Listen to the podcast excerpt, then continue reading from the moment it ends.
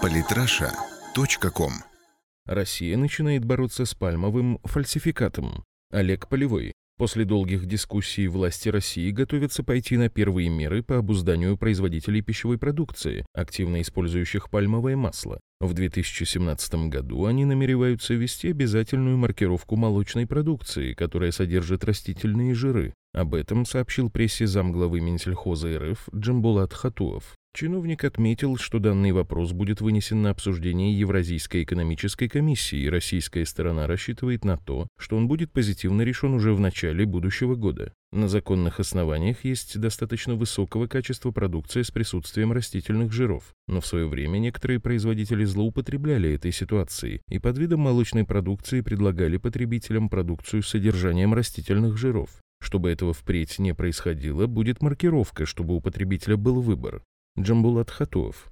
Инициатива российских властей, безусловно, является шагом в верном направлении, и будем надеяться, что не последний. По оценкам Россельхознадзора, доля молочной продукции, фальсифицированной пальмовым маслом, по ряду категорий доходит на российском рынке до 50%, а среди сыров фальсификаты и вовсе около 80%. Самое печальное, что людям при покупке фактически не оставляют выбора и держат в неведении. Сделанный на пальмовом масле сырный продукт продают под видом самых настоящих сыров – сметана, сметаны, сливочного масла, молочных десертов, творога. А между тем претензий у медиков к пальмовому маслу более чем достаточно. Во-первых, оно резко снижает усвояемость кальция у маленьких детей. Это при том, что оно активно используется и в детских смесях, и в большей части молочки. Во-вторых, согласно исследованиям гарвардских ученых, употребление пальмового масла существенно увеличивает риск сердечно-сосудистых заболеваний. Об этом же свидетельствуют материалы Center for Science in the Public Interest. В-третьих, есть претензии к пальмовому маслу и по линии эндокринологии.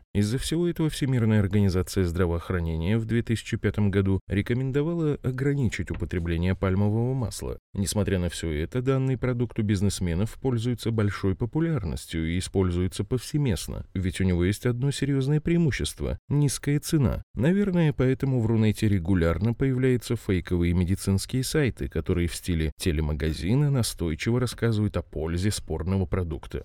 Масштабы использования дешевых растительных жиров производителями молочной и кондитерской продукции, разного рода закусок и снеков огромны, и в один день от этого не избавиться. Но, наверное, стремиться все же нужно к лучшему, и для начала люди должны понимать, что именно они покупают, дабы хотя бы иметь право выбора. Остается надеяться, что конкретные нормативные акты, регулирующие маркировку, будут прописаны таким образом, что пометку о наличии пальмового масла станет невозможно спрятать, а за сокрытие факта добавления пальмового масла будет предусмотрена серьезная ответственность, вплоть до полного закрытия производства. Лихие 90-е уже давно позади, бизнесу неплохо было бы научиться быть ответственным и честным с потребителями.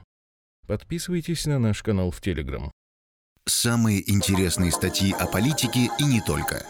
Читайте и слушайте каждый день на сайте polytrasha.com.